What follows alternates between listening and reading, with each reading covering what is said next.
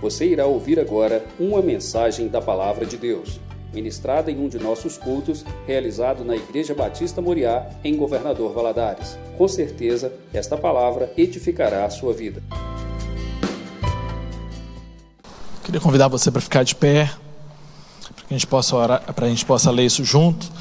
Mateus, capítulo 7, versículo 24, diz assim: Todo aquele, pois, que ouve as minhas palavras e as pratica, será comparado a um homem prudente que construiu a sua casa sobre a rocha.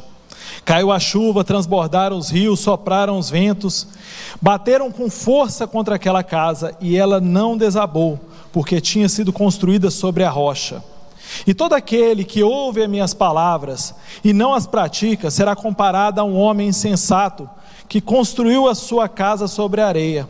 Caiu a chuva, transbordaram os rios, sopraram os ventos, bateram com força contra aquela casa e ela desabou, sendo grande a sua ruína.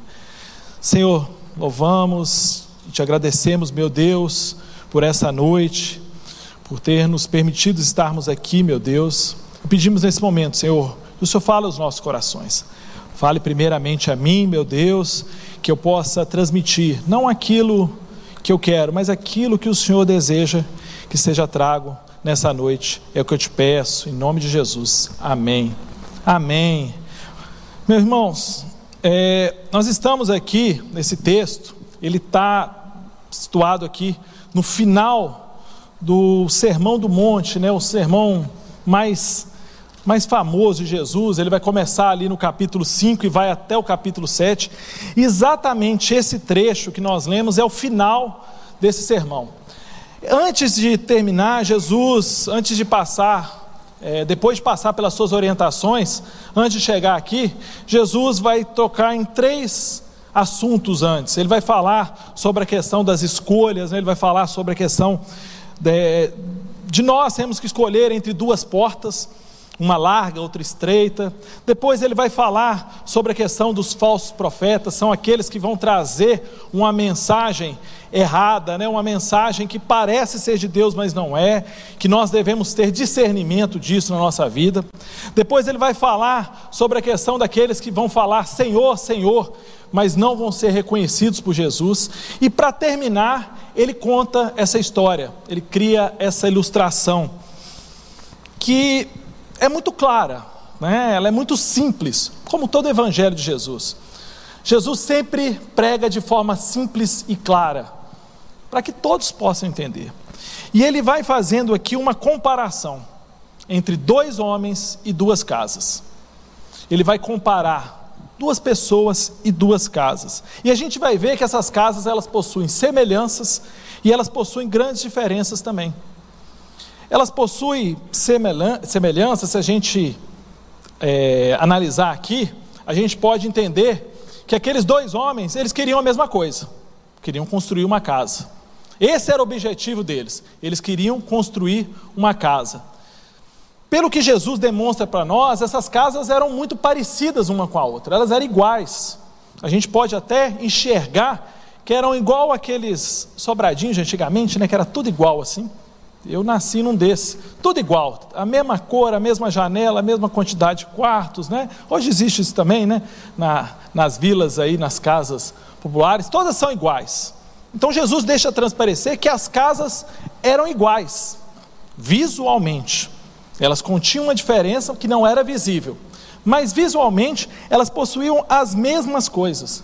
Ambos queriam a mesma coisa, queriam construir uma casa para ter um lugar onde morar, para viver ali com a sua família. É, provavelmente, né, Jesus deixa transparecer também que elas estavam muito próximas, talvez uma do lado da outra, porque Jesus fala que as duas foram atingidas pelo mesmo evento. Então elas tinham que estar muito próximas, porque quando veio a chuva e a tempestade, elas tinham que estar próximas. Então elas eram muito parecidas, elas eram construídas assim de forma muito semelhante. Então, isso Jesus deixa transparecer para nós que visualmente as intenções, que visualmente a, aquela visão que você tinha da casa era idêntica. Mas nós sabemos, e Jesus deixa claro isso para nós, que elas possuíam grandes diferenças. E a primeira diferença que eu quero avaliar é a diferença dos homens. Existia dois homens, as mesmas intenções, as mesmas vontades. Mas Jesus deixa claro que eram dois homens que eram diferentes. Eles possuíam de grandes diferenças. Lá em Lucas, Lucas 6, vai tratar dessa mesma, mesma, mesma ilustração feita por Jesus. E lá, Lucas vai trazer até de forma mais clara, ele vai dizer que um dos homens era sábio e outro era tolo. Um, Mateus vai falar que um era prudente e outro era insensato. Que são, na verdade, as mesmas coisas, mas de forma diferente. Mas eu gostaria de trazer essa ilustração de Lucas para a gente avaliar esses homens. Primeiro, o homem tolo. O que é um homem tolo? O que é um homem tolo? Qual que é uma característica que eu vejo no homem tolo?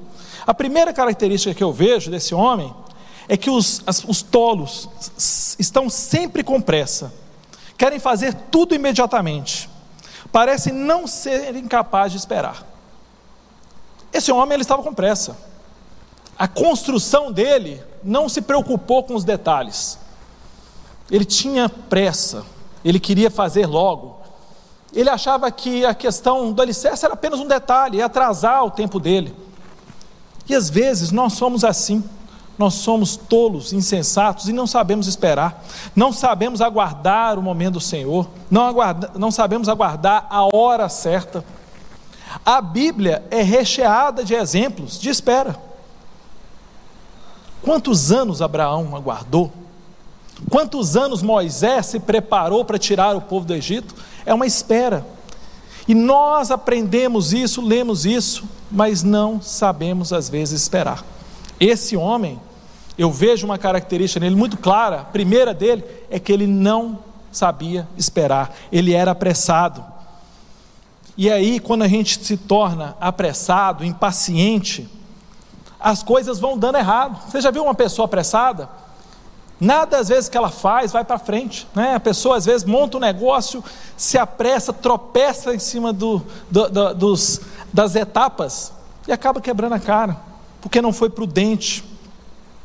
Ele pensava: eu preciso de uma casa imediatamente e eu não tenho tempo para preocupar com pequenas coisas. A gente tem que olhar para essa imagem e olhar para a nossa vida. A espera é uma das virtudes do sábio.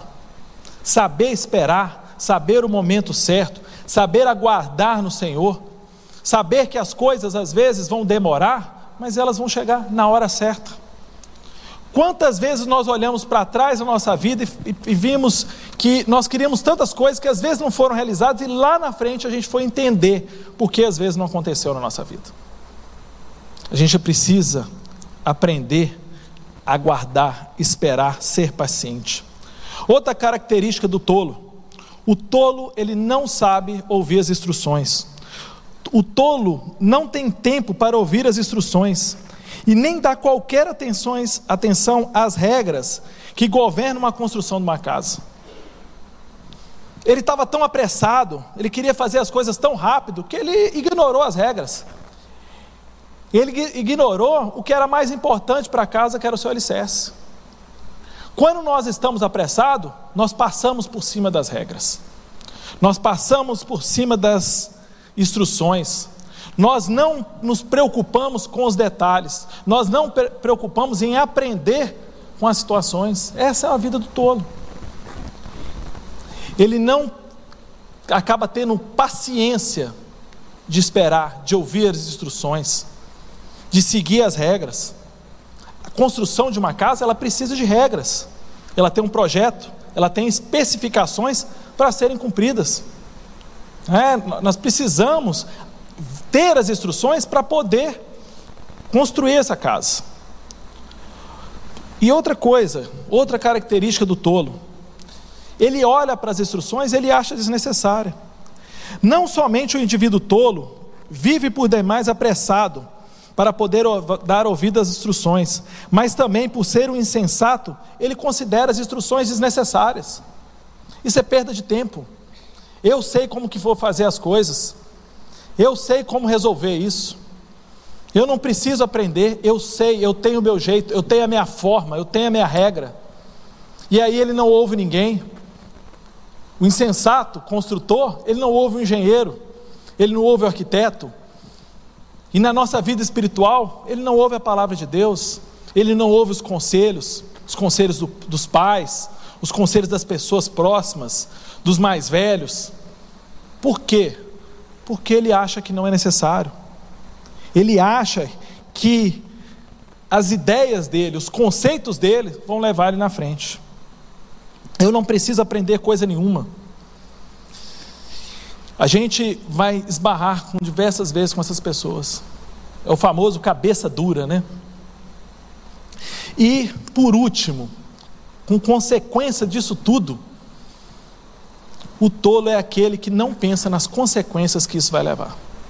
Ele, por estar tão apressado, por passar por cima das regras, por desconsiderar os conselhos, ele não tem tempo para pensar nas consequências. Quantas vezes tomamos atitudes sem pensar nas consequências que elas vão ser, que, que vão acontecer. Quantas vezes tomamos atitudes sem pensar naquilo que pode, aquela atitude nossa, o que, que ela pode causar lá na frente. Esse homem, ele era um tolo. E todas essas características fez ele construir uma casa, que quando veio a tempestade, tudo foi embora. Mas e o sábio? O sábio, com certeza, ele é o contrário disso tudo. O sábio é aquele que é impulsionado por um profundo desejo de saber, de aprender. Ele diz: Eu não sei muito a respeito disso e nem sou especialista quanto a essas questões. Por, portanto, bom senso dita que eu deveria consultar pessoas bem informadas a respeito disso. Quero dispor de ter bons planos e especificações. Quero receber orientações e instruções. Sei que, que os homens podem construir casas com grande rapidez, mas eu prefiro uma casa que vai demorar, mas que seja duradoura. Esse é o homem sensato. Esse é o homem que olha para a construção e fala assim: não, eu preciso aprender. Eu tenho que trabalhar, eu vou me esforçar mais para essa construção, porque eu quero construir algo que seja duradouro. Eu quero aprender mais disso, eu vou buscar essas informações. Eu vou aprender, vou estudar sobre isso. Nos dias de hoje, pessoas que tudo é tão rápido, né? Até a informação, a instrução é rápida. Hoje você quer descobrir alguma coisa, você quer aprender a fazer alguma coisa, você vai lá no YouTube e pesquisa. É bom, é bom, mas às vezes nós precisamos ir na fonte, e principalmente quando diz respeito à palavra de Deus, nós precisamos buscar as informações na fonte, buscar na Bíblia. Por isso que Jesus alertou dos falsos profetas. Quantos têm andado através de falsas profecias? falsas instruções, falsos ensinamentos, têm se desviado, por quê? Porque não buscam a verdade, não se aconselham com as pessoas certas, não buscam orientações da forma correta, buscam a verdade mais fácil, a verdade mais cômoda, né? a verdade que é mais simples para cada um de nós. O sábio é aquele que busca a essência da sabedoria, que se preocupa em descobrir todos os fatos, que se preocupa em cada detalhe. Esse é o homem sábio. O homem sábio, como diz lá em Provérbios 3, versículo 14 e 15, diz assim: Porque o lucro que a sabedoria dá é melhor do que o lucro da prata, e a sua renda é melhor do que o ouro mais fino. A sabedoria é mais preciosa do que as joias, e tudo o que você possa desejar, nada se compara à sabedoria. Nada se compara a você buscar, a você conhecer, a você aprender, a você buscar as verdades, a você buscar mais fundo, trabalhar para a edificação da sua casa. E, as, e a casa? O que nós podemos falar da diferença entre as duas casas? A primeira que eu vejo é que, nesse momento aqui da história, que Jesus nos conta, já era um momento decisivo. A tempestade estava à porta. Ela estava chegando ali. E a gente tem que entender que tem horas nas vidas que o momento de fazer as consultas já ficaram para trás. A gente tem que aprender a fazer o planejamento na hora certa. Quando, aquela, quando Jesus conta a história que veio a tempestade, a casa já estava construída. Há momento certo na nossa vida que devemos buscar os conselhos e as consultas. Claro que a palavra de Deus nos diz que nunca é tarde, mas a gente tem que aprender a ficar tropeçando e caindo e levantando, tropeçando, caindo, levantando. A gente tem que aprender uma hora a parar de cair. Jesus deixa claro que esses dois homens ouviram a sua palavra. Os dois conheciam a palavra mas um decidiu não seguir a palavra.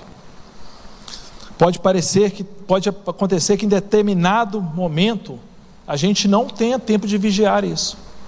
O momento de vigiar a obra, quem já fez obra sabe disso. É no começo. Depois que a casa está pronta, é difícil remendar. Às vezes nós vamos tomar atitudes, às vezes nós vamos fazer escolhas na nossa vida que vão ser difíceis de consertar lá na frente. Então a gente tem que saber a hora certa de tomarmos as nossas decisões, fazermos as nossas escolhas. A segunda diferença importante entre as duas casas é a mais óbvia, né? É o que Jesus falou, é o alicerce. O alicerce é aquilo que a gente menos vê na casa. É o que a gente menos repara, a gente não vê. Eu nunca vi ninguém ir olhando uma casa e falando assim: nossa, que casa bonita, que alicerce maravilhoso, nossa, muito bem construído, muito bem acabado, usou as especificações certas, ninguém olha o alicerce da casa, mas ele está ali, ele é importante. Sem ele, nenhuma construção vai para frente.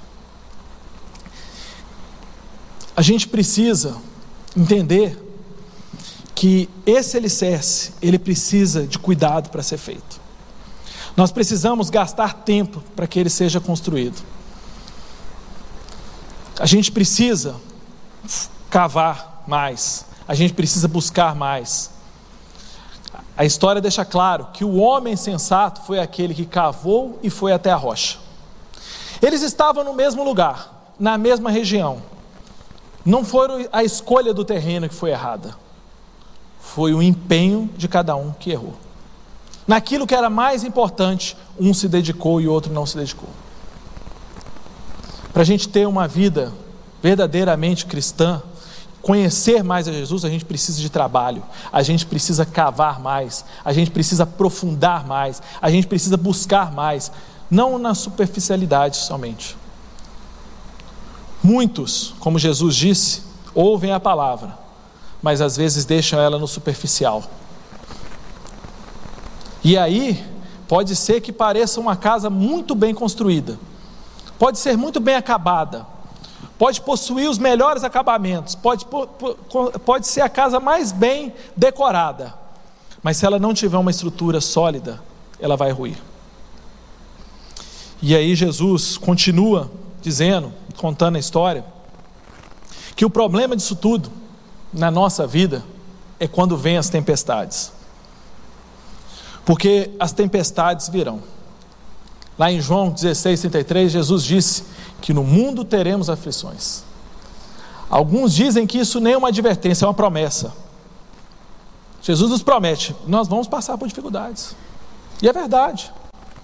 Nós estamos passando, nós já passamos, ou nós vamos enfrentar dificuldades. As tempestades virão, virão para todos para todos nós. Algumas vão ser mais difíceis, outras vão ser mais duras, mas elas vão acontecer. Às vezes nós estamos aqui hoje, nesse culto, né, que nós chamamos de culto da vitória, de corrente de oração, porque estamos passando por momentos difíceis, passando por dificuldades, passando por tempestades. E é nesse momento que nós vamos saber o alicerce que nós estamos firmados. É nesse momento que nós vamos olhar e vamos enxergar aquilo que ninguém vê, mas que nós sabemos que nós estamos alicerçados ou não. É nesse momento, é na tempestade, que se revelam as casas alicerçadas ou as casas construídas sobre areia. Eles virão, eles passarão, eles acontecerão. E cai a chuva, transbordaram os rios, sopraram os ventos e deram com ímpeto contra aquela casa. Jesus vai falar de chuvas. Eu gosto, eu copiei uma ilustração que eu gostei do Dr. Lloyd Jones, que ele vai falar sobre isso. Ele vai dizer que a chuva, na visão dele, claro, numa interpretação, pode ser o que? Os problemas, as enfermidades, as perdas, os desapontamentos, às vezes as desilusões, os abandonos, às vezes pode ser é, um momento que nós somos traídos, um momento que parece que as coisas não dão certo,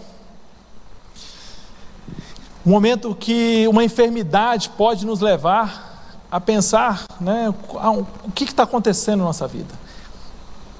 Essa pode ser a chuva sobre nós, e ela vem.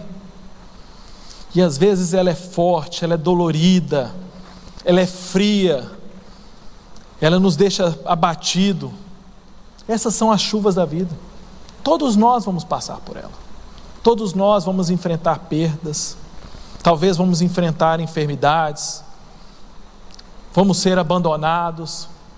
Vamos nos sentir abandonado, né? Tem aquele momento assim que a gente sente que parece que ninguém está do nosso lado.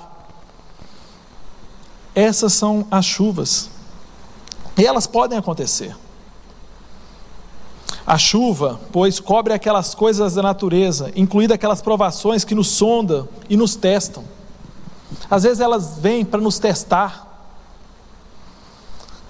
para ver se realmente nós estamos firmados na rocha, se realmente estamos alicerçados. Também ele usa, Jesus usa a ilustração das enchentes. Nós que moramos aqui, somos ribeirinhos, né? moramos na ilha, entendemos bem de enchente. Enchente é aquilo que vem e você acredita que não vai vir, confia que não vai vir, mas ela vem e ela vem rápido. Ela, quando vem, parece que, que, que, que não vai acontecer, mas rapidinho a água está subindo. O Dr. Jones fala que as inundações podem ser comparadas à inundação que nós sofremos do mundo às vezes as coisas que nos bombardeiam, as, as informações erradas, a, as influências erradas, aquelas coisas que a gente sabe que estão ali, que vão nos levar para os caminhos errados, que nos sufocam, que nos deixam assim sem saída, com medo, mas elas estão do nosso lado em todo momento. Essa é a nossa vida. Às vezes nós estamos é, sofrendo inundações e não sabemos de onde ela vem, mas sabemos que ela nos está sufocando opiniões, pressões, às vezes pressões nos negócios, às vezes aquele, aquele, aquele caminho errado, né? Que parece tão assim bom, parece tão perfeito, parece até que é de Deus. Né? Às vezes a gente fala assim, poxa, esse trem é errado aí até parece que é de Deus, mas não é de Deus, meu irmão. Não é de Deus, é claro que não é. Deus não tem caminho torto, Deus é reto, Deus é certo. E por último, Jesus usa a ilustração dos ventos. Dr. Jones falou que esses ventos podem ser as influências, principalmente do diabo sobre a nossa vida, querendo nos influenciar, querendo nos levar para distante do nosso caminho. Essas são as tempestades, a chuva, as inundações, os ventos, que, como Jesus nos disse, um dia nós passaremos por ela. Agora, a grande diferença vai estar como nós preparamos a nossa vida para enfrentar isso. Como que nós tratamos a nossa construção como que nós cuidamos dos nossos laços, como que nós fortalecemos. É isso que vai nos diferenciar. É dessa forma que nós conseguiremos enfrentar ou não. Às vezes nós estamos passando por momentos difíceis. Às vezes a dificuldade vai nos atingir. Mas se nós estivermos preparados, se nós estivermos alicerçados, nós passaremos por essa dificuldade. Como que é que nós resistimos a todas essas provas, estando preparados para ela? Foi isso que Jesus falou.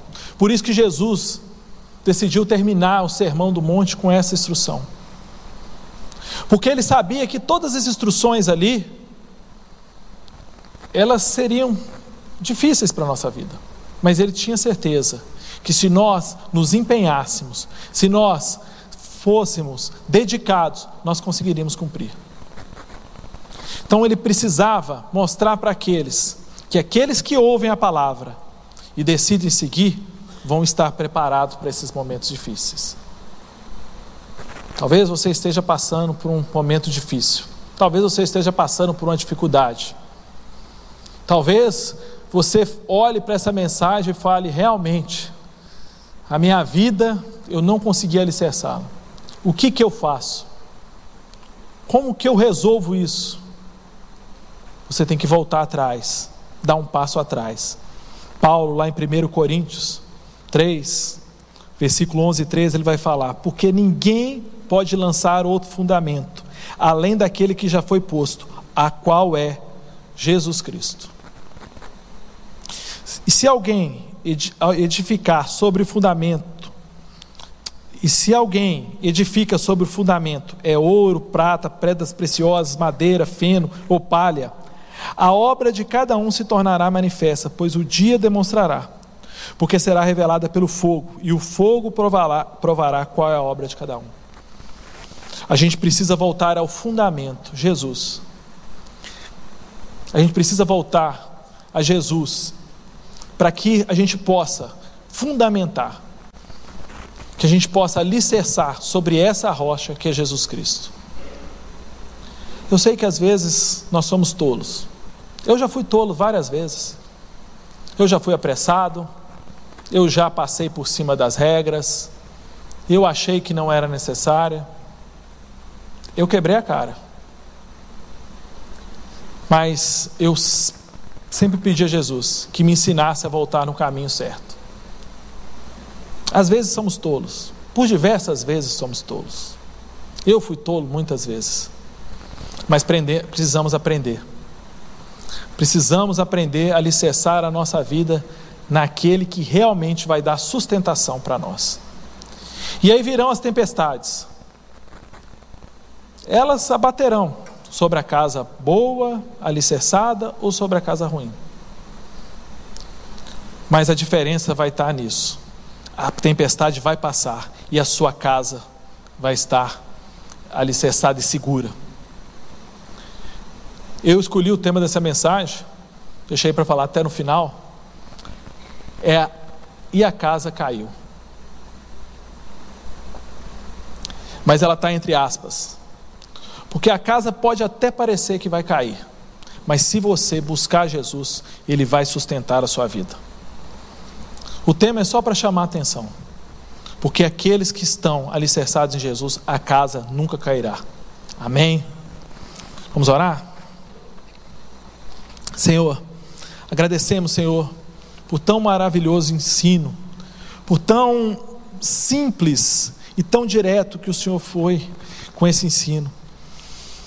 Como nós precisamos, Senhor, buscar construir a nossa vida, meu Deus, sobre a rocha, a rocha verdadeira, a rocha firme, que é Jesus Cristo.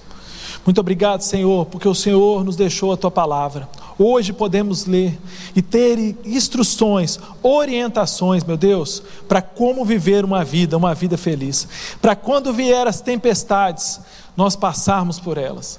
Às vezes serão difíceis. O Senhor nunca nos enganou. Senhor nos disse que as, as dificuldades seriam grandes, mas se nós estivéssemos alicerçados na tua palavra, alicerçados em Jesus Cristo, nós passaríamos por elas. E eu te peço nesse momento, Senhor, que me ajude a alicerçar a minha vida cada vez mais em Jesus. Ajude, meu Deus, a vida de cada irmão meu a alicerçar cada dia mais a vida em Jesus Cristo, porque é disso que nós precisamos e te pedimos e agradecemos em nome de Jesus.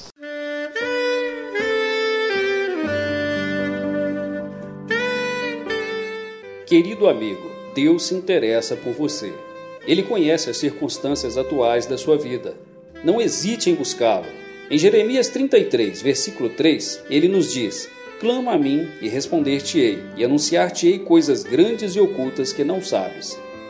Esperamos que a mensagem ouvida tenha falado ao seu coração e que você e sua família sejam abençoados pelo Senhor Jesus.